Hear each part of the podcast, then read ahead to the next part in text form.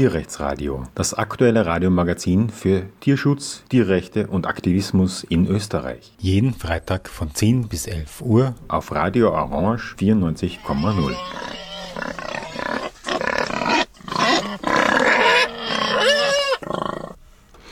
Ja, willkommen zum Tierrechtsradio. Mein heutiger Gast ist Doris Schneeberger. Sie hat bereits eine Dissertation im Zusammenhang mit Tierschutz und Tierrechten geschrieben. Sie wird uns davon erzählen, hoffe ich, und äh, schreibt jetzt gerade an einer zweiten an der Wirtschaftsuni, die sehr viel damit zu tun hat, wie sich das Mensch-Tier-Verhältnis durch die persönliche Begegnung verändert. Hallo und willkommen bei uns im Studio. Hallo, vielen Dank für die Einladung.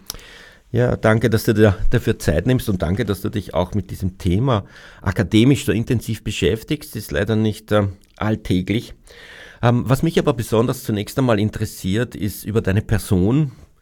Äh, wie bist du zu diesem Tierschutz-Tierrechtsthema gekommen? Weil soweit ich das mitbekomme, äh, beschäftigst du dich jetzt allein schon akademisch seit zehn Jahren mit dieser Frage und vielleicht schon davor. Ja, also nichtmenschliche Wesen waren schon immer sehr, sehr wichtig in meinem Leben. Also es waren so meine ersten Freunde als Kind, die Katzen. Also wir hatten immer Katzen zu Hause und dann bald auch Pferde. Also ich habe dann sehr viel Zeit mit Pferden verbracht und das waren für mich immer sehr besondere Beziehungen, sehr wertvolle Beziehungen. Und in dem Sinn haben Tiere schon immer eine wichtige Rolle gespielt in meinem Leben. Aber von der wichtigen Rolle im Leben zum politischen Engagement oder vielleicht auch zum persönlichen Lebensänderung ist dann noch ein weiterer Schritt. Genau, also bei mir hat es dann auch so begonnen, wie ich zwölf war. Da habe ich das erste Mal überlegt, was, was ist das überhaupt, was ich da esse, ja, am Mittagstisch. Und dann bin ich irgendwie drauf gekommen, okay, das sind Tiere. Und dann habe ich mir gedacht, eigentlich möchte ich nicht, dass die dafür sterben. Und dann habe ich mich entschlossen, ich werde jetzt Vegetarierin. Und das war damals äh, ja ein bisschen ungewöhnlich. Also ich habe im Land gewohnt und das war auch noch die Zeit, wo es im, im Gasthaus gab es kein vegetarisches Gericht. Also das war so äh, der Kontext. Und ja, aber das, das wurde soweit noch akzeptiert von meinen Eltern. Also natürlich gab es immer Widerstand. Aber ich habe mich dann noch weiter beschäftigt damit. Also ich habe in der Schule dann Vorträge gemacht. Also ich habe ein Referat gemacht über Vegetarismus und Veganismus und habe aufgeklärt, also dann auch später im Gymnasium und äh, habe das sogar geschafft, äh, Leute zu veganisieren in meiner Klasse. Da war ich dann ganz stolz drauf. Und dann habe ich mir alles mögliche an Material bestellt, also von Peter. Ich habe da einfach gegoogelt, ja, zum Thema Antispezismus und äh, Tierrechte und habe da Videos bestellt und da habe ich damals das Video bekommen, Meet Your Meat von Peter, also da werden dann auch so Schlachtszenen gezeigt und das habe ich auf DVD gehabt und das habe ich dann auch meiner Mutter gezeigt, weil ich habe es einfach nicht verstanden, dass die anderen quasi die Katastrophe nicht sehen, ja, den Horror nicht sehen und irgendwann ist dann die DVD verschwunden, ja, also ich glaube, meine Mutter hat sie da einfach entsorgt oder so. Ähm, und hat sie nicht beeindruckt letztlich, oder wie? Genau, also da gab es eben ganz viel Widerstand und das war für mich auch nicht so leicht zu verstehen. Also da, man fühlt sich ein bisschen isoliert. Also ich war dann quasi die einzige Veganerin im Dorf, ja, bei uns so gefühlt. Also ich habe mit 16 habe ich dann gesagt, ich werde jetzt vegan, ja, wenn, wenn man sich beschäftigt, wird sehr klar, auch mit der Milch, ja, äh, das Leid von, von Tieren, äh, Tiermüttern und Kälbern und so weiter. Und dann habe ich da, mir gedacht, das will ich auch nicht. Und dann habe ich gesagt, ich probiere jetzt mal vegan. Und das war damals noch, glaube ich, viel herausfordernder, als es jetzt vielleicht ist, da auch am Land. Also es gab ja viele Produkte noch gar nicht. Jetzt ist ja ein Traum, was man alles findet im Supermarkt und so weiter. Und damals hat es schon auch äh, bedeutet, dann gibt es ja kein Eis, dann gibt es keine Pizza, dann gibt es keinen Kuchen und so weiter. Äh, und ich habe niemanden gekannt, der vegan war, aber ich habe gedacht, ich mache es trotzdem. Und ich habe auch nicht gewusst, ist das gesund oder nicht, aber ich habe mir gedacht, das ist mir egal, ich mache es trotzdem. Und dann bin ich aber wieder zurückgeschwenkt auf vegetarisch nach irgendwie drei Monaten oder so.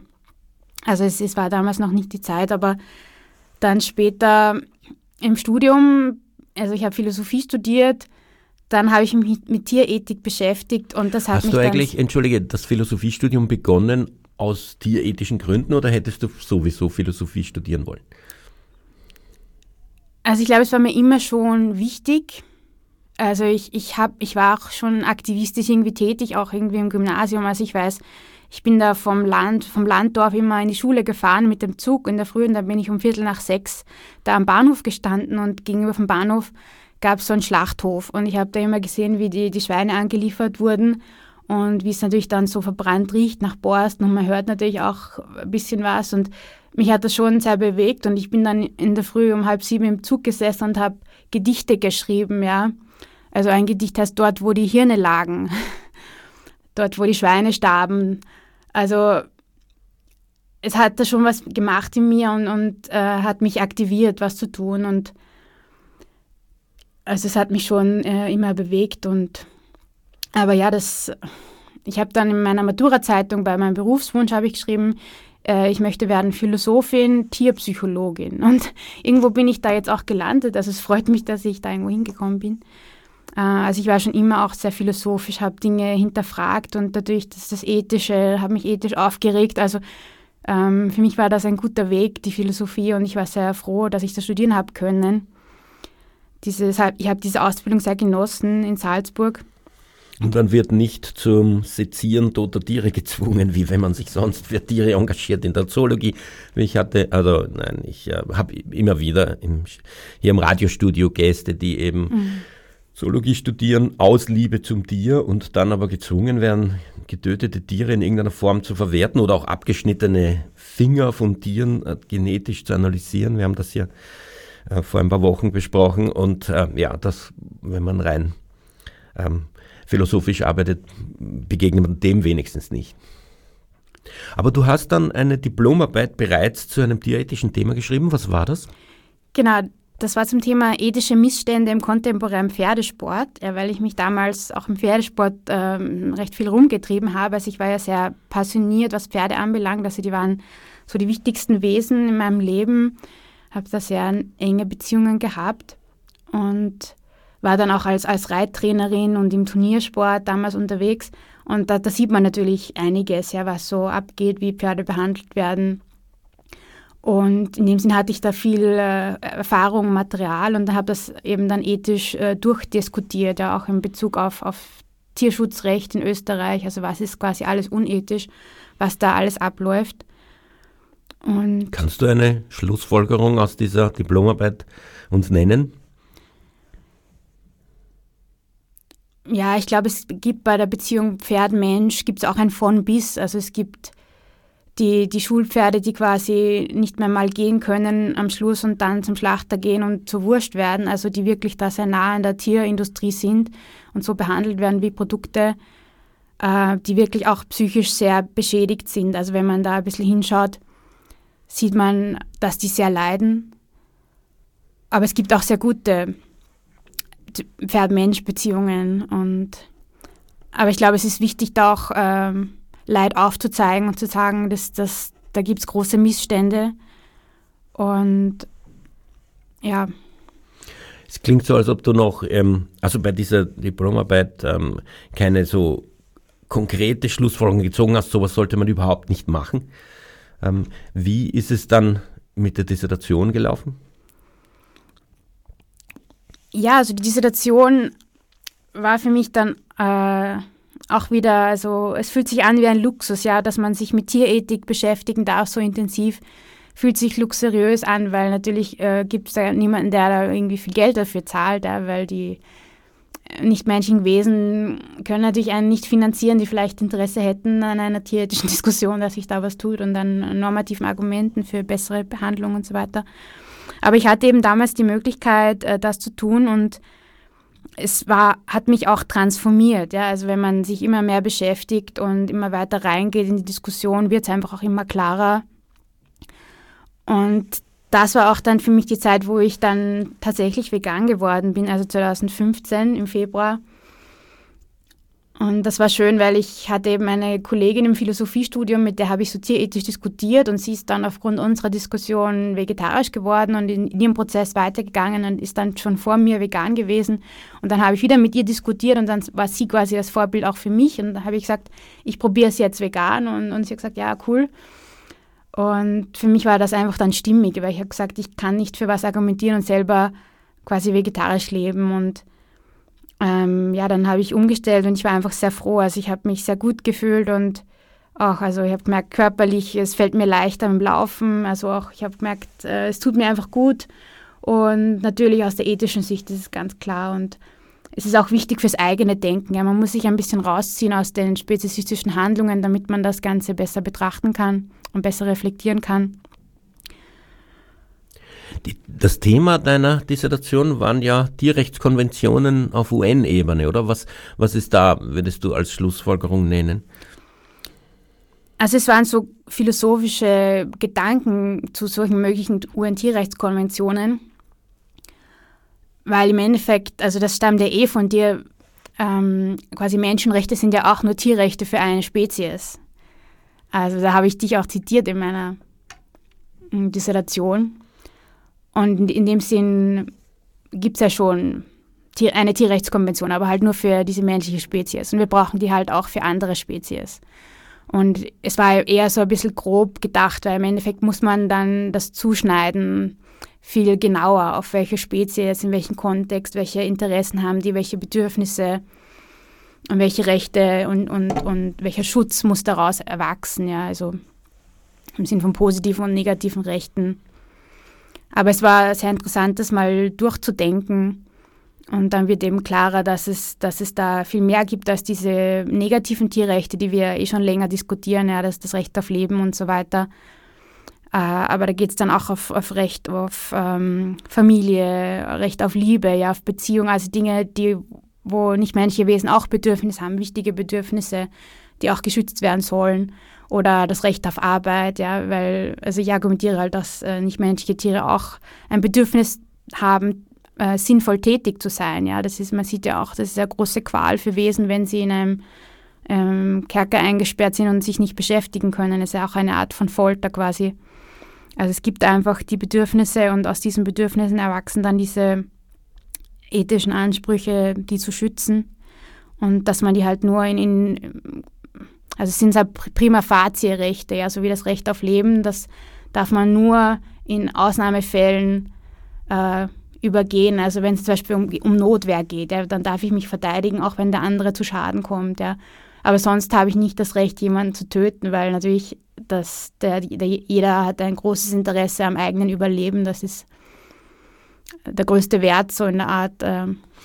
Und wenn du da jetzt aus deinen Erfahrungen in der akademischen Welt berichtest, würdest du sagen, Tierrechte, Tierethik ist da ein großes Thema oder ein kleines und ist es ein zunehmend größeres oder stagniert das in letzter Zeit? Ja, ich glaube, generell kann man sagen, braucht es noch viel, viel mehr antispeziesistische Aufklärung. Also wenn man schon merkt, dass der Begriff Speziesismus ist noch sehr unbekannt in vielen Bereichen der akademischen Welt. Und da machen ForscherInnen auch sehr tolle Arbeit, also wie zum Beispiel Lucius Caviola in der Psychologie, der den, den Speziesismusbegriff auch psychologisch aufarbeitet und sehr hochqualitativ publiziert und somit auch das in den Diskurs reinbringt.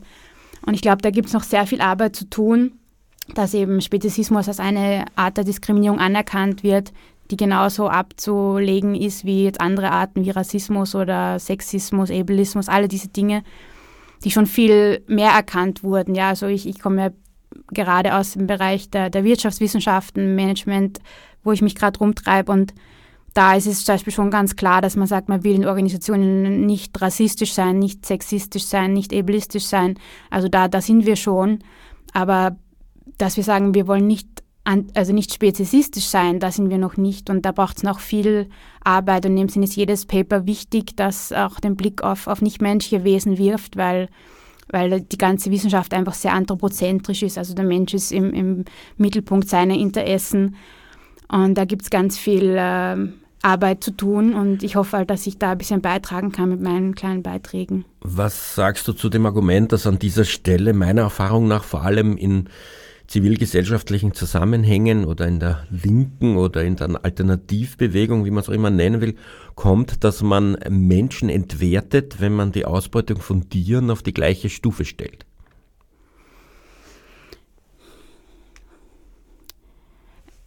Ja, also für mich ist es einfach ein, auch ein gewisses speziesistisches Argument, aber das ist eben ganz normal. Also man, man trifft auf ganz viel Speziesismus und da geht es auch darum, dass einfach mal ja, dem Raum zu geben und dann einfach in den Diskurs zu kommen. Also ich glaube, dass Diskurs sehr viel verändern kann.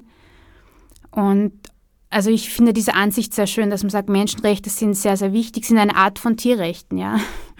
Und in dem Sinn brauchen wir Rechte auch für andere Spezies. Du hast erzählt, wie du ähm, als junges Mädchen, so wie ich das verstanden habe, eine enge Beziehung zu Pferden hattest. Das war eine Art von persönlicher Begegnung. Hat dich das davon abgehalten, Pferdefleisch zu essen?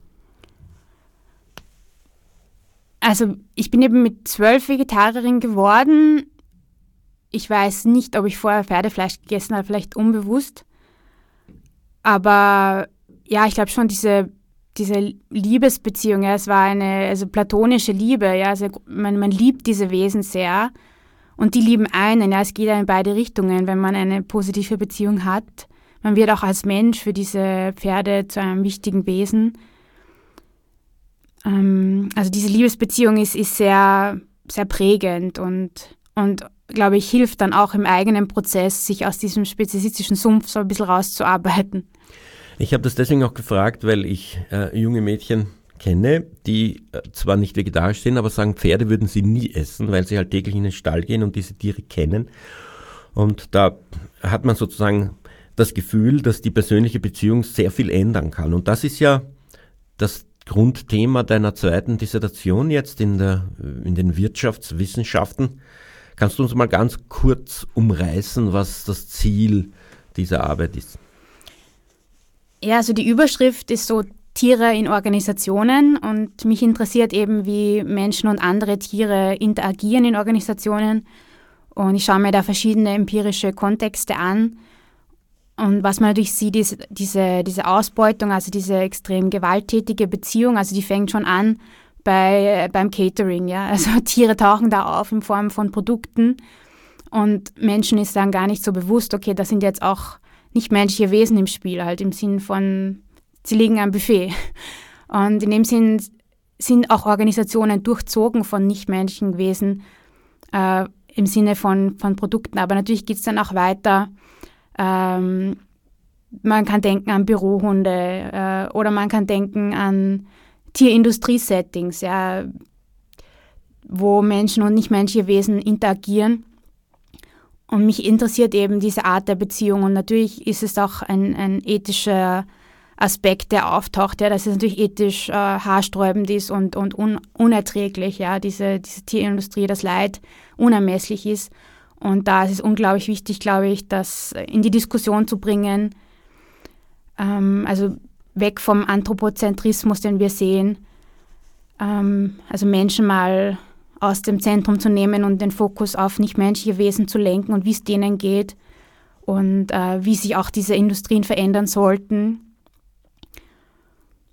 Und natürlich auch, wie Menschen und Tiere agieren und interagieren und was das mit Menschen macht, äh, in Kontakt zu kommen mit nichtmenschlichen Wesen. Also da schaue ich mir an zum Beispiel Katzencafés oder Lebenshöfe, wo es eine andere Art der Begegnung ermöglicht wird, also die nicht gewalttätig ist.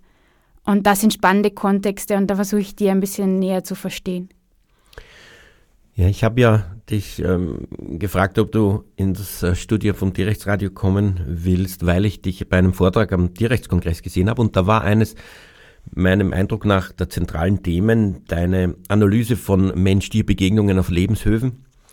Ähm, möchtest du ein bisschen davon erzählen, was du da mitbekommen hast? Also ein Lebenshof ist jetzt ein Ort, so würde ich das äh, definieren, wo Tiere ähm, aufgenommen werden in einem möglichst nicht speziesistischen Zusammenleben mit den Menschen, soweit das in einer so extrem speziesistischen Gesellschaft, in der wir leben, geht. Und Lebenshöfe waren ein großes Thema bei diesem Tierrechtskongress, sie sind es eigentlich immer wieder. Und zwar nicht nur als ähm, in ihrer Funktion als ein, ein, ein Ort, wo wenigstens ein paar einzelne Tierindividuen ein halbwegs autonomes und selbstbestimmtes und gleichberechtigtes Leben führen können, sondern auch in ihrer politischen Rolle. Und die ist ja auch, glaube ich, für dich so relevant. Genau, also Lebenshöfe sind für mich da super spannend.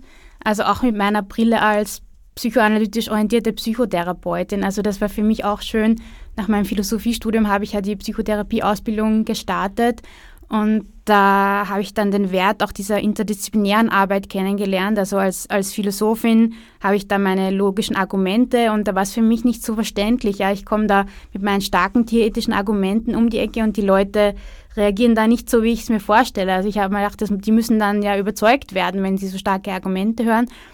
Und dann habe ich angefangen, eben mich mit der psychoanalytischen Theorie zu, auseinanderzusetzen und die hat dann moralpsychologisch einiges anzubieten. Und die kann dann erklären, warum Menschen da nicht so überzeugt werden so schnell, ja, warum sie da nicht rein logisch rational funktionieren. Und ähm, also diese psychoanalytische Brille, die, die nehme ich jetzt auch so ein bisschen mit oder habe ich auf, wenn ich mich da rumtreibe in meinen empirischen Feldern, also auch am Lebenshof.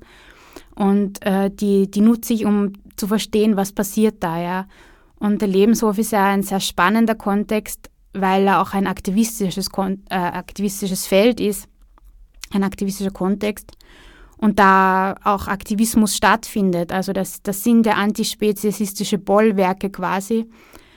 Äh, also erstens natürlich, weil sie nicht menschliche Wesen retten und denen ein, ein gutes Leben ermöglichen, aber andererseits, weil sie auch äh, Präfiguration betreiben. Also da sind wir jetzt wieder in der Sozial- äh, Social Movement Forschung, also Präfiguration ist, wir leben jetzt schon, wie wir es uns wünschen, wie wir es in der Zukunft sehen wollen. Und das ist, was Lebenshöfe machen. Also sie verkörpern das, wie könnten wir idealerweise vielleicht in Zukunft zusammenleben, also auf Augenhöhe und wertschätzend und gewaltfrei äh, und wirklich interessiert am, am anderen. Also das ist auf jeden Fall sehr spannend und das ist, was Lebenshöfe anbieten. Aber was eben auch passiert, äh, als, als Psychotherapeutin sehe ich das jetzt, ist eben, das sind ganz spannende inter, interpsychische Prozesse, die da ablaufen. Äh, und da gehen wir jetzt ein bisschen in die Objektbeziehungstheorie rein. Also das ist eine postfreudianische psychoanalytische Theorie, vor allem von Melanie Klein und äh, Sandor Ferenczi geprägt. Und die sagen halt, also gerade wenn wir ein Objekt lieben, dann nehmen, nehmen wir das in uns auf. Also es es, dieses Objekt wird Teil unserer Psyche. Und wenn wir das ein bisschen mitdenken, dann werden halt solche Begegnungen und Interaktionen äh, viel gewichtiger. Ja? Also wenn ich mit jemandem interagiere und das vielleicht auch ein freundlicher Austausch ist oder eine ganz besondere Erfahrung, wie es ja oft möglich wird am Lebenshof, ja, wo man dann Schweine streichelt oder wo die äh, Henne kommt und, und äh, auf dem Schoß einschläft und so viel Vertrauen hat und man dann auch ganz ja, besondere Gefühle hat in der Begegnung. Also das sind ganz besondere Interaktionen, Begegnungen, die man dann einfach mitnimmt. Also wenn man diese Theorie mitdenkt, würde man sagen, dieses geliebte Wesen das, das nimmt man in seine eigene Psyche auf und man nimmt es dann, man hat es dann mit sich. Ja? Also wenn man dann wieder rausgeht, nimmt man dieses Wesen in, als inneres Objekt mit sich. Und das verändert einen.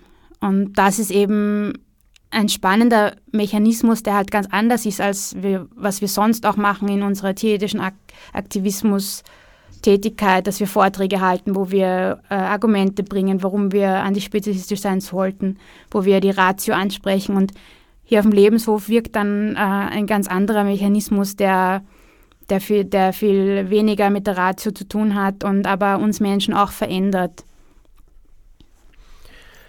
Ähm, die persönliche Begegnung auf dem Lebenshof, ähm, insbesondere benutzt Nutztieren, ist ja insofern auch spannend, weil es äh, Studien gibt, die sagen, dass äh, man gerade die Tiere, die man isst, kognitiv besonders abwertet. Und wenn man ihnen dann begegnet, ähm, fällt einem das vielleicht schwer, diese Vorurteile aufrechtzuerhalten. Hast du mit Besuchern und Besucherinnen gesprochen auf äh, solchen Lebenshöfen, insbesondere welchen, die eigentlich die gleiche Tierart essen, die sie gerade streicheln und was das mit ihnen macht? Ja, also die menschliche Psyche ist ja hochspannend, wie sie das zusammenbringt. Also da sind wir auch wieder beim Thema kognitive Dissonanz und so weiter. Also da gibt es dann alle, alles Mögliche an Abwehrmechanismen, wie der Mensch sich das auch rationalisiert. Ähm, also da, da ist es super spannend, sich da näher zu beschäftigen, wie das überhaupt zusammengeht. Aber das Interessante ist, es geht zusammen. Also die menschliche Psyche äh, leistet das. Und das ist auch was, was es schwieriger macht für unseren Aktivismus, dass es diese Abwehrmechanismen gibt. Mm. Ja, es ist, ist super spannend. Hast du eigentlich ähm, das Gefühl, dass Lebenshöfe insbesondere dann eine Wirkung entfalten, wenn sie sogenannte Nutztiere haben, die man also üblicherweise nutzt, weil das ist ja nicht bei allen Lebenshöfen so. Insbesondere Tierheime sind ja eher haustierzentriert.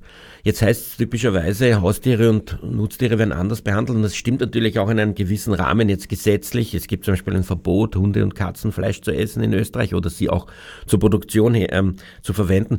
Aber de facto gibt es trotzdem einen wahnsinnig brutalen Umgang, allein schon in Tierversuchen zum Beispiel.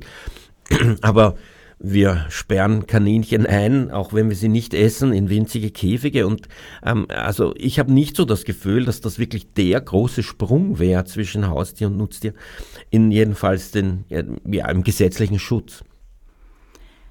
Ja, also ich glaube, es ist unglaublich wichtig, dass es da möglich ist, quasi sogenannte Nutztiere kennenzulernen äh, und dann einfach die Vorurteile abzubauen. Ja, es gibt vielleicht viele Vorurteile, Schweine sind dreckig oder keine Ahnung.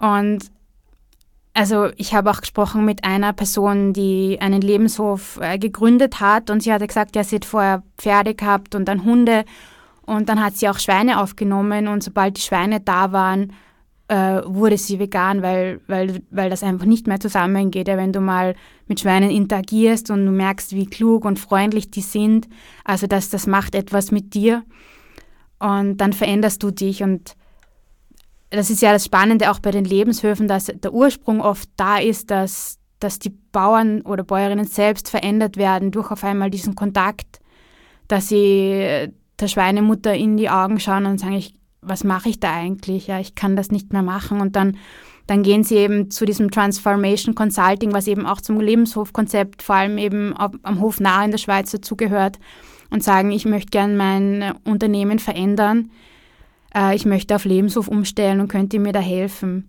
Und darum ist es so unglaublich wichtig, also was die da auch machen mit dieser Transformation-Arbeit, dass sie da die Leute begleiten in den Umstellungsprozessen und also wirklich Consulting machen. Also die, die rechnen dann durch, äh, Best Case, Worst Case, also die, die machen auch Financial äh, Advising quasi und, und nehmen die Leute bei der Hand und unterstützen die in diesem Veränderungsprozess und waren da jetzt auch unglaublich erfolgreich. Also die haben in den letzten zwei Jahren äh, also über 100 Höfe allein in der Schweiz umgestellt. Und ähm, also man muss, man denkt natürlich für die Wesen dort ist es, also es ihr Leben wurde gerettet. Das bedeutet alles für diese Individuen dort. Aber natürlich, wenn dann aus einem quasi Bauernhof ein Lebenshof wird, dann, dann wird das auch quasi ein antispezesistisches Bollwerk, wie ich schon gesagt habe. Also die, gerade wenn die dann Öffentlichkeitsarbeit machen, wenn die dann auf Social Media sind, wenn die dann für Paten werben, dann, dann haben, entfalten die auch ihre antispezesistische Wirkung, wenn dann Leute dorthin kommen können.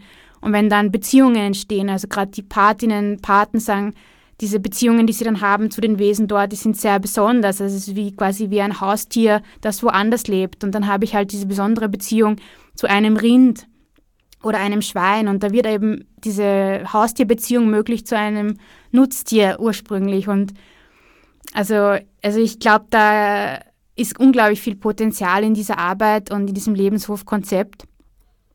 Und ich glaube, wir sollten eben als äh, Tierrechtsbewegung da auch nochmal schauen, wie können wir das nochmal unterstützen, weil das einfach viel Potenzial hat.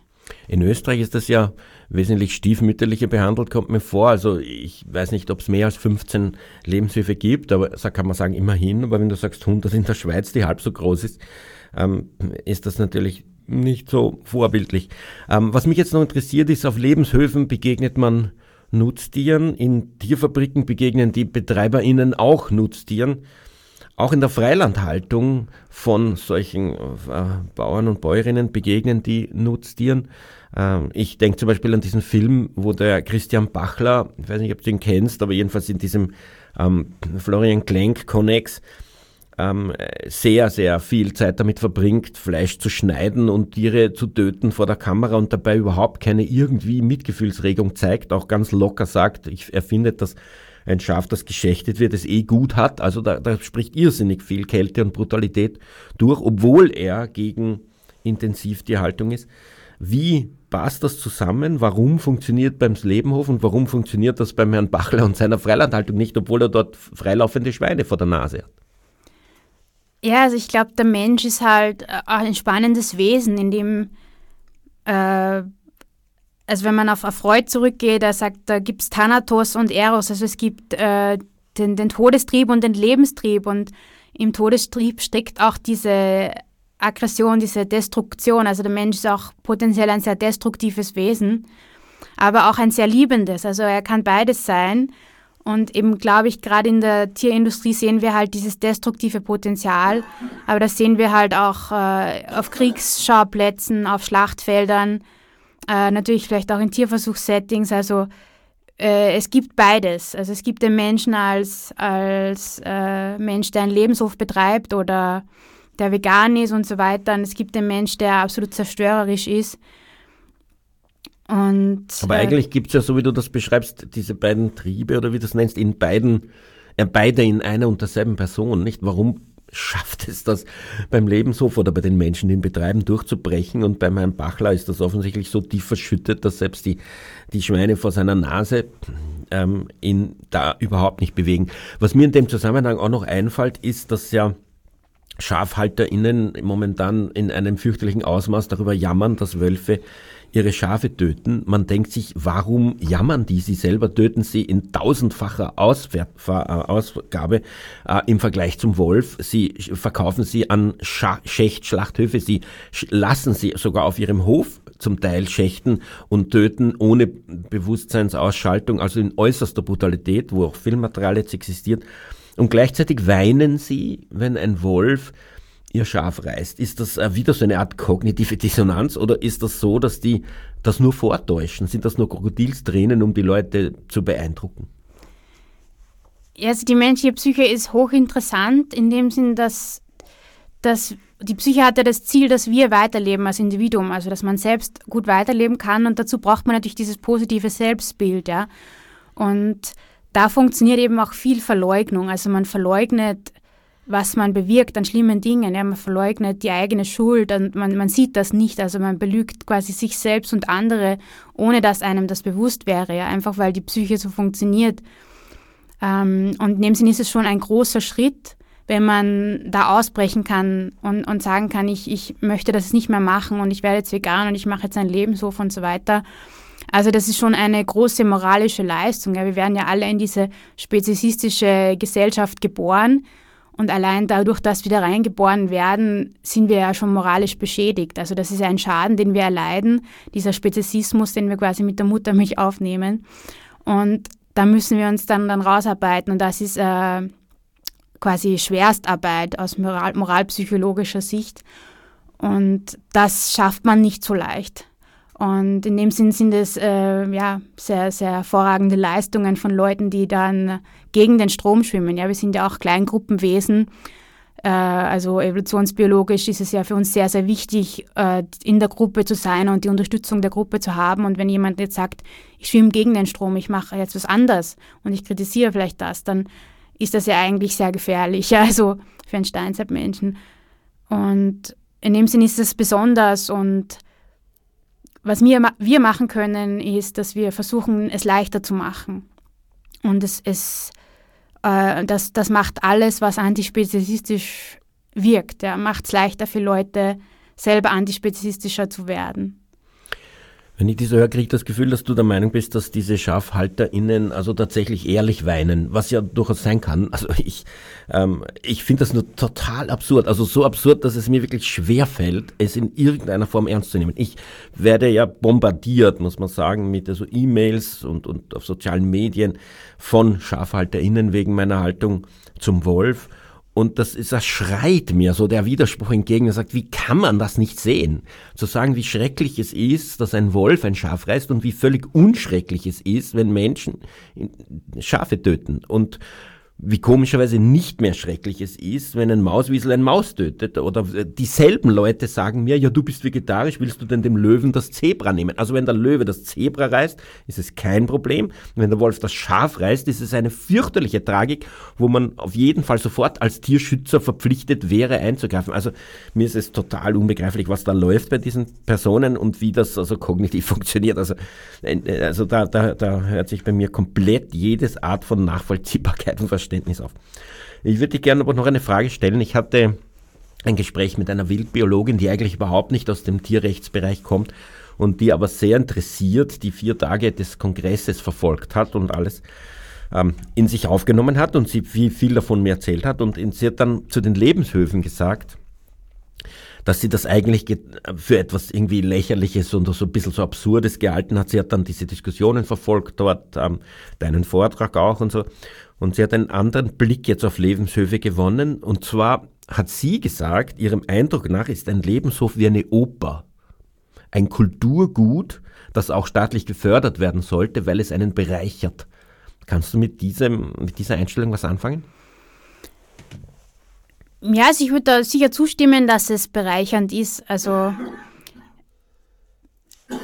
also wir merken da auch äh, in der Forschung, wenn wir mit Leuten reden, die einen Lebenshof haben, dass es für zum Beispiel die, die Patinnen sehr bereichernd ist, diese Möglichkeit zu haben, mit nichtmenschlichen Wesen zu interagieren und auch in einem antispezifistischen Sinn. Also eine Interviewer, also Interviewpartnerin hat mir zum Beispiel auch gesagt, äh, es kommen Familien hin und besuchen die Tiere immer wieder die zum Beispiel einen Kontakt mit nichtmenschlichen Wesen ermöglichen wollen für ihre Kinder, aber nicht in den Zoo gehen wollen. Ja? Und in dem Sinn sind die Lebenshöfe auch ein sehr schönes Gegen, Gegenangebot zu solchen Zoos, weil das Bedürfnis, mit nichtmenschlichen Wesen zu interagieren, die zu sehen, die zu verstehen, das, das ist äh, schon groß. Ja? Darum sieht man auch den Erfolg der Zoos. Die Leute wollen ja Kontakt haben mit nichtmenschlichen Wesen. Und das ist eben auch, was am Lebenshof ermöglicht wird, in einer antispezifistischen Weise.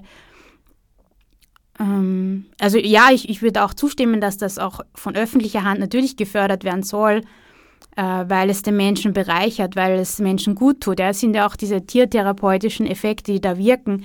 Äh, da geht es ja um, um Oxytocin, es geht um, um Angstlösung. Es ist einfach hat eine, eine gute Auswirkung auf die Psyche, diese Interaktion mit nichtmenschlichen Wesen. In dem Sinne ist es auch gesund für Menschen. Also hat ganz viele Wirkungen, aber es sollte natürlich auch von öffentlicher Hand gefördert werden, weil es auch ums Thema Agrarwende geht, ja, weil, weil es ganz unglaublich wichtig ist, dass wir unser Agrarsystem verändern und jeder Lebenshof ist ein kleiner Schritt in eine, äh, in eine gute mögliche Zukunft. Du hast die Zoos erwähnt. Ähm, die Zoos begründen ihre Existenz oft auch genau mit dem Argument, dass sie eben die Mensch-Tier-Begegnung ermöglichen und dadurch ein gewisses Mitgefühl schaffen würden. Ich bin mir aber nicht sicher, ob das wirklich so funktioniert, wenn man eben eingesperrte Tiere sieht und auch damit eine totale Überlegenheit des Menschen, der wirft ihnen so ein bisschen so Futter zu und sie begeistert rennen dem hinterher. Sie sind irgendwie nicht in irgendeiner Form gleichberechtigt und oft auch respektlos behandelt, weil selbst die guten Zoos haben ja eigentlich, wenn man sich anschaut, ähm, für das Tier eine schlechte Haltung. Selbst die guten Haltungen sind genau genommen sehr schlecht. Ähm, in dem Zusammenhang fällt mir auch ein, dass ein Tierheim ähm, vielleicht auch so eine Art Mittelding ist. Also es gibt Lebenshöfe, die auch Tierheime sind, aber das typische Tierheim hat, weiß nicht, 150, vielleicht auch 1000 bei manchen, ähm, so kleine Gehege für Hunde und Katzen, die man sich halt auch durch den Käfigtür anschaut, die man theoretisch natürlich auch mitnehmen kann. Aber bei Tierheimen und TierheimarbeiterInnen ist mir aufgefallen, dass die oft Fleisch essen und sich oft sogar irrsinnig wehren. Das war beim äh, Wiener Tierschutzhaus so, wenn dort ein vegetarisches Restaurant aufgezogen wird, in dem die also da Mittagessen sollen, dass sie, äh, dass sie eigentlich unbedingt Fleisch essen wollen. Also irgendwie funktioniert beim Tierheim nicht so gut wie beim Lebenshof, aber es funktioniert besser als beim Zoo, ist mein Eindruck. Ja, ich glaube, diese Institutionen sind halt so Abstufungen, was den Speziesismus anbelangt. Und also wie du gesagt hast, der Zoo, der ist sicher problematisch, weil er eben auch Speziesismus transportiert und, und fortpflanzt. Also er sagt, wir dürfen das Wesen antun für unsere Belustigung, ja, für unseren Sonntagsausflug dürfen wir äh, den Wesen dieses Leid antun, da eingesperrt zu sein. Also das ist, finde ich, auch eine interessante Wirkung von Zoos, dass sie ja quasi Tiergefängnisse sind, ja. Und wenn man da reingeht in ein Tiergefängnis, dann, dann tun einem die Tiere eigentlich auch leid. Also man empfindet dann Empathie und Mitleid. Und in dem Sinn wirkt es vielleicht auch antispeziesistisch, weil man dann aktiviert wird und sagt, äh, es, ich möchte mich jetzt für Tiere einsetzen, weil sie tun mir leid. Ja? Also es ist ein Ort, wo man auch Empathie empfinden kann gegenüber den Wesen, denen es nicht gut geht dort. Aber ich habe das Gefühl, dass man bei Kindern das erklären muss. Also wenn man einem Kind das einfach präsentiert, so ist es, dann äh, kommt es zunächst einmal noch nicht auf die Idee, dass das schlimm ist. Man muss ihm zeigen, das kann nicht weitergehen als diese paar Meter, so eine riesen Giraffe und schau dir mal, wie wenig Schritte dieses Wesen nur gehen kann.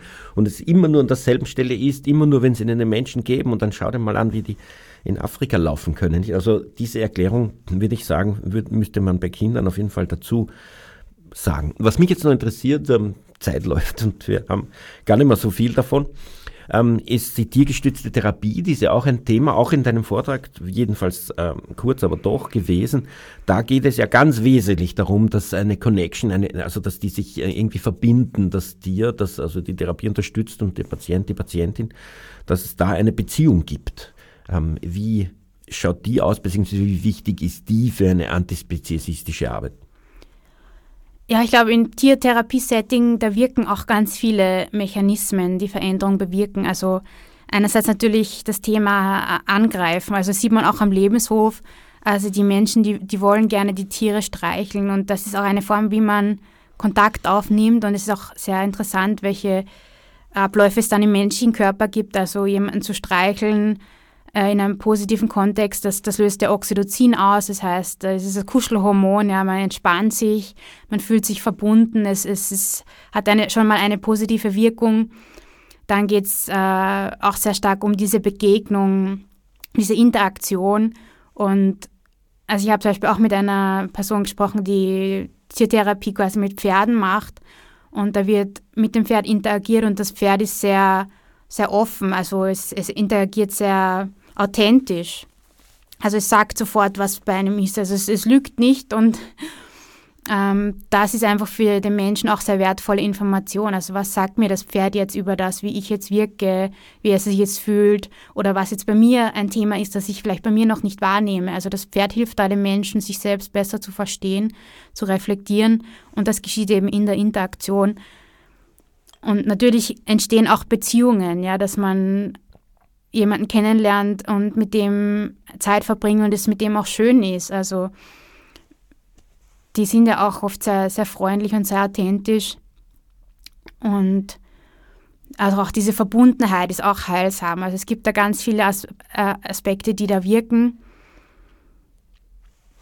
Was mich interessiert hätte, ähm, deine Meinung dazu, ist ähm, die Abhängigkeit, die die Tiere vom Menschen haben, die ja auch beim Lebenshof nicht wirklich vollständig weggeht. Also am brutalsten ist es, wenn man so will, im Zoo, natürlich in der Tierfabrik noch mehr, wo die überhaupt nur so winzig sind und in, in winzigen Gehegen da gehalten werden und also minimal in irgendeiner Form versorgt werden. Aber der Zoo, das Tierheim, der Lebenshof, letztlich können sie nicht aus der Abhängigkeit ausbrechen. Es ist schwierig, ein komplett äh, Verhältnis auf Augenhöhe zu schaffen. Das wäre erst sozusagen mit einem Wildtier möglich, das also völlig autonom lebt und von seiner autonomen Welt aus die Begegnung mit einem Menschen, der aus, aus seiner zivilisierten Welt sozusagen kommt. Ähm, findest du, dass diese Abhängigkeit ein Problem ist in der Speziesismusbewältigung? Ja, also da gibt es verschiedene Ansichten. Äh, also meine Interviews sagen zum Beispiel auch, die Lebenshöfe sind nur so zwischen Stationen. Also im Endeffekt wollen wir wieder in eine Welt kommen, wo quasi nichtmenschliche Tiere auch, auch frei leben in ihrem Lebensraum und die wir nicht irgendwie einsperren, ja, was, was wir am Lebenshof auch sehen. Da gibt es ja auch Gehege, wo, wo zugemacht wird. Ähm, es ist einfach so, in der jetzigen Welt ist halt auch wichtig, dass es da zum Beispiel Gehege gibt um den Pferdestall, ja, dass die Pferde nicht äh, auf die Gleise kommen oder so. Einfach, da geht es auch ums Thema Gefahren. Ja? Wie kann man die auch schützen in dieser Welt, in der wir gerade leben? Aber natürlich ist das irgendwie das schönste Bild von Wesen, die ganz frei sind und sich ganz frei entscheiden, ich möchte jetzt mit dir gemeinsam sein zum Beispiel. Wenn ich nicht mehr möchte, gehe ich weg. Und das sieht man schon auch im Kleinen am Lebenshof, also dass die Tiere da sehr ernst genommen werden, was sie wollen und das einfach auch zeigen. Also wenn sie nicht da sein wollen, dann gehen sie auch weg. Und, ähm, und das finde ich, find ich sehr, sehr wichtiger, dass, dass immer mehr anerkannt wird, was, was wollen die nichtmenschlichen Wesen und dass die den Freiraum haben, zu interagieren und äh, auch Nein zu sagen ja, zu Dingen, die sie nicht wollen und das genauso respektiert wird. Im also im Gegensatz zu, zu einem Streichelzoo, nicht, wo man als Tier ja gar nicht entkommen kann, ist absichtlich klein der Bereich und wird ständig von Kindern geknuddelt und kann eigentlich überhaupt nicht, überhaupt nicht entkommen. Was ich in dem Interess äh, Zusammenhang interessant finde, ist ähm, das Swimming with Dolphins, also Projekte. Ich habe da mal mitgemacht, ähm, mehrmals sogar und auch bei, bei Seehunden, ähm, wo man mit dem Boot rausfährt und dann, wenn so ein, ein, eine Gruppe von Delfinen kommt, die Leute ins Wasser springen und dann gibt es Begegnungen mit dem Wildtier, die zum Teil sehr, sehr nah herkommen, einen anschauen und wieder wegschwimmen. Ähm, was hältst du von solchen Begegnungen? Ja, ich glaube, man muss immer schauen, wie, was sind die Konditionen? Also äh, ist das jetzt, hat es eine positive Auswirkung für die Tiere oder eine negative? Also wie, wie beeinflusst das die Wesen? Ja, stört das die, wenn da die Boote ankommen oder finden die das vielleicht sogar nett oder sind die ganz freiwillig, können sie entscheiden, da mitzumachen oder auch nicht? Also ich glaube, man muss sich einfach die Details nochmal anschauen. Und das ist zum Beispiel auch, was, was ich schön gefunden habe in den Katzencafés, dass es da eigentlich immer Rückzugsmöglichkeiten gibt. Also es gibt immer die Möglichkeit, wenn eine Katze das nicht möchte, dann geht sie da in, aus dem Bereich raus und das ist auch in Ordnung. Und das ist, finde ich, ein, ein wichtiger Punkt. Was bedeutet das für die nichtmenschlichen Tiere, dieser Kontakt? Wenn dich die Einstellung der Menschen, also der Speziesismus, ähm, besonders interessiert in deiner Arbeit, wie schaut es aus mit der Sprache, die ja zum Teil sehr, sehr brutal speziesistisch ist ähm, und wo auch die ähm, die Herrschenden sozusagen, denen das zumindest ähm, klar, unbewusst klar ist, wenn nicht auch bewusst. Ich, ein Beispiel, ich habe einen Film gemacht, eh schon vor 20 Jahren, glaube ich, ähm, der von der Schweineindustrie gehandelt hat, wo ich absichtlich antispeziesistische Sprache verwendet habe, eben das schwangere Mutterschwein und die Kinder und so. Und ähm, mir wurde das vom ähm, Unterrichtsministerium abgelehnt zu approbieren, der Film mit der Begründung, dass da eine Sprache verwendet wird, die die Kinder nicht verstehen würden und dass das erst ab 17 möglich wäre. Ähm, das sei eine Vermenschlichung der Tiere. Also es war offensichtlich ganz wichtig, genauso wie bei unserer Kampagne gegen den Kastenstand von Seiten der Tierindustrie immer gesagt wird, wer also von einem schwangeren Schwein spricht, der schießt sich aus der Diskussion, wurde da gesagt, das sei extremistisch. Für wie wichtig hältst du ähm, die, das sozusagen das Aufdecken des Speziesismus in der Sprache und auch den bewussten Versuch, nicht speziesistisch zu sprechen? Also ich finde es unglaublich wichtig, weil eben Sprache Realität konstruiert und wir wollen ja die Realität verändern und unsere Sprache ermöglicht uns auch unser Denken. Also wenn wir antispeziesistisch denken wollen, dann, dann brauchen wir auch eine antispeziesistischere Sprache und eben wie du gesagt hast, der Speziesismus ist in der Sprache auch einzementiert, ist auch ein Teil unseres Erbes. Und da ist es ganz wichtig, äh, unser Sprechen zu überdenken, unser Schreiben zu überdenken und, und äh, weniger gewalttätige Sprache zu finden. Und in dem Sinn finde ich das eine sehr, sehr wichtige Arbeit, ja, auch zu überlegen, wie können wir weniger speziesistisch sprechen. Äh, ich verstehe es auch, dass es dann viel Widerstand gibt, ja, weil das System ist natürlich speziesistisch und äh, der Mensch reagiert zunächst mal mit Widerstand auf, auf Veränderungen. Und das ist ja, was wir wollen. Wir wollen ja die Gesellschaft verändern. Und in dem Sinn ist es ganz normal, dass wir da auf Widerstand stoßen. Und also ich finde das auch wichtig zu überlegen, wie können wir eine Sprache wählen, damit wir unsere Ziele auch ein bisschen erreichen, also da, damit wir den meisten Impact für nichtmenschliche Wesen haben, ja. Mm.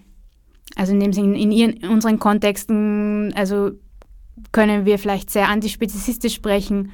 Und wenn wir dann heraustreten und mit Menschen sprechen, die sehr im Speziesismus verhaftet sind, können wir überlegen, was ist eine Lingua franca, ja, die beide verstehen können, sodass dann nicht äh, die Abwehr so groß wird, dass dann die negativen Emotionen der Diskussion im, im Weg stehen. Ja. Also ich kann da beides verstehen.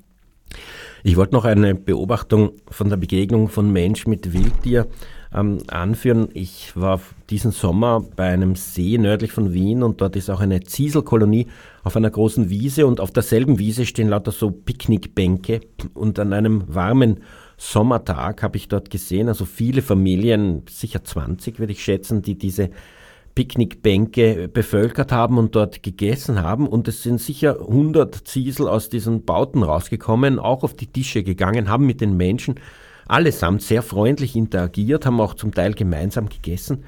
Und mir ist, mir ist da vorkommen, dass das also eine ganz sehr spannende Form der Begegnung ist. Mir ist das fast auch wie so eine Utopie erschienen, ein bisschen wie ein Lebenshof, wie so das Zusammenleben von Mensch und Tier und autonom lebenden Tieren, nämlich ausschauen könnte in einer fernen Zukunft, wo die Menschen die Tiere nicht ständig massakrieren und unterwerfen. Was mich aber jetzt noch interessiert hätte im Zusammenhang mit deiner Forschung ist die Frage, ob ähm, Mitgefühl und Mitleid ähm, auch, äh, also die, die man vielleicht ursprünglich als, als ersten Ansatz äh, Tieren gegenüber empfindet, um sich dieser Beziehung zu nähern und die also da sicher die positive Konsequenz haben, dass man also das Leid der Tiere sieht und mitfühlt die aber dann auch gleichzeitig eben diese paternalistische und sich vielleicht überlegen fühlende Komponente hat. Ähm, bei Tierrechten heißt ja oft, dass das ähm, äh, nicht unbedingt damit zusammenhängt, dass man Tier lieben muss. Also die typischen Tierschützer und Tierschützerinnen der früheren Jahre sind eben Menschen, die Tiere lieben und sich um sie kümmern. In der Tierrechtsbewegung treffe ich oft Menschen, die sagen, ich, äh, mir geben Tiere nicht, ich begegne ihnen gar nicht, aber ich will, dass sie ein Grundrecht haben. Das ist ein politischer Anspruch. Ähm, diese Diskrepanz, ist die A für dich wesentlich und B, ähm, ist da ein Aspekt bei der Begegnung von Tieren auf Lebenshöfen oder in der Form mit dieser Zieselkolonie, der das eine oder das andere begünstigt? Also ich sehe beide Aspekte als wichtig. Also ich habe auch so ein Experiment durchgeführt, mit meinen Kollegen, Kolleginnen auf der WU, die auch gerade Doktorat machen und habe da so antispezifistische Interventionen getestet und habe geschaut, was wirkt bei wem und wann, welchen Umständen. Und da ist irgendwie auch rausgekommen, dass es einen Mix braucht. Also es braucht einen Mix aus, aus allem aktivistischen äh, Komponenten, die wirken können, weil bei manchen Menschen wirkt das, bei anderen wirkt das. Und das ist im Endeffekt unsere beste Chance, die meiste Veränderung zu bewirken, indem wir äh, verschiedene Aspekte anbieten. Und bei manchen ist es eben vielleicht diese Begegnung am Lebenshof, die sehr beeindruckend ist und die viel verändert. Und bei anderen ist es vielleicht das tierethische Argument, ja, wo es rein um Rationalität geht. Bei anderen ist es vielleicht das Gedankenexperiment. Bei anderen ist es das Schlachtvideo, wo sie das unglaubliche Leid sehen, diese Gewalt und dann ganz schockiert sind und äh, ganz viel Mitleid empfinden vielleicht. Und im Endeffekt, ich denke mir halt, was würden die Tiere sagen, die gerade in der Industrie sind? Die würden sagen, macht's das, was am meisten hilft. Wir brauchen jetzt so viel Hilfe, wie wir kriegen können, ja. Und in dem Sinn habe ich da auch so einen pragmatischen Ansatz. Ähm, uns läuft leider die Zeit davon und da gäbe es noch einen Themenkomplex, den ich sehr spannend finde, nämlich Tiere als ArbeiterInnen zu sehen ähm, insbesondere vom Tierfabrikskomplex bis zur Freilandhaltung, aber auch natürlich in tiergestützter Therapie, könnte man sagen, oder als Blindenhunde oder als Polizeihunde, wie auch immer. Ähm, und der Zugang wäre dann sozusagen Arbeitsrechte einzumahnen und die Arbeitsverhältnisse zu ändern. Auf der anderen Seite könnte man sagen, wie absurd von einem Arbeitsverhältnis zu sprechen, weil man die Tiere ja tötet und konsumiert und ihnen eigentlich in der Tierfabrik äh, sie zu Produkten reduziert. Ähm, wie würdest du dieses, äh, diese Aspekte in dem Mensch-Tier-Verhältnis sehen? Findest du einen, äh, findest du es fruchtbar, so ein Verhältnis als Arbeitsverhältnis zu sehen? Ich habe das jetzt ein bisschen daraus gehört, weil du im Laufe unseres Gesprächs einmal gesagt hast, dass sie ein Recht auf Arbeit haben. Ja, also ich finde, äh, das ist eine vielversprechende Denkrichtung auch. Also nicht menschliche Tiere in manchen Kontexten auch als ArbeiterInnen zu verstehen. Und das Interessante ist, dass es in, in der Empirie schon so ist. Also, dass die Leute sagen, ja, die, Leu äh, die Katzen im Katzencafé, die sind auch ArbeiterInnen. Oder die, die Hunde bei der Polizei, das sind Kollegen, ja. Also die, die Leute drücken das schon so die aus. Die übrigens auch eine Pension bekommen, genau, also Genau, die haben ja. Ansprüche eben auch vielleicht auf Pension. Und das finde ich eben wichtig in der Unterscheidung, dass es ArbeiterInnen äh, haben auch gewisse Rechte. Also die haben einen höheren Status als Produkte zum Beispiel. Ja, Produkte würde ich sehen, dass äh, so Tiere in Tierfabriken sind Produkte, also äh, von der Kategorie, sie werden so behandelt, sie haben keinerlei Recht auf irgendwas gefühlt, äh, sie haben kein Recht auf Leben und so weiter, sie werden einfach als Produkte oder Produkteinheiten gesehen. Und also als ArbeiterInnen sehe ich eher die, die äh, Recht haben auf, auf Freizeit, Recht haben auf Krankenstand, Recht haben auf Pension. Also da gibt es schon viele Intuitionen. Äh, und ich, ich glaube, da kann man auch ansetzen, tierethisch und äh, das Weiterdenken. Ich glaube, das hilft uns in unserer Diskussion. Aber es gibt eben auch ForscherInnen, wie zum Beispiel Denis Schwadivel, der sagt, auch Tiere in Tierfabriken können als ArbeiterInnen gedacht werden. Bei denen ist es halt so, die haben überhaupt keine Freizeit. Also alle Lebenszeit ist Arbeitszeit, wo sie sich selbst als Produkte produzieren. Äh, also ich glaube, man, man kann so auch denken. Also für mich ist eher die Intuition, wir sind bei, bei Produkten in Tierfabriken. Ähm, ja, leider ist die Zeit abgelaufen. Vielen Dank für den Besuch im Studio. Vielen Dank für dieses Gespräch über deine Dissertation. Ich bin neugierig, wenn sie herauskommt, sie zu lesen. Und vielen Dank für deinen Einsatz für Tiere und auch das in der akademischen Welt zu verankern. Das halte ich für wahnsinnig wichtig. Ein, ein wesentlicher Teil der Tierrechtsbewegung ist das sicher die, die akademische Diskussion.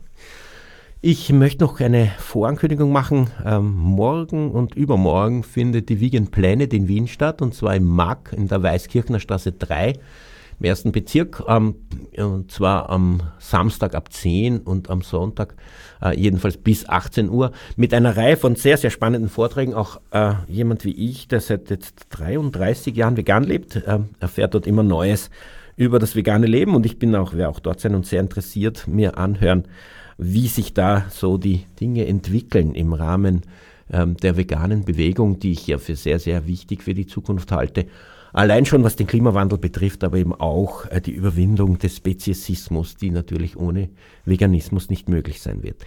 Für die Sendung verantwortlich Martin Balluch. Tierrechtsradio, das aktuelle Radiomagazin für Tierschutz, Tierrechte und Aktivismus in Österreich. Jeden Freitag von 10 bis 11 Uhr auf Radio Orange 94,0.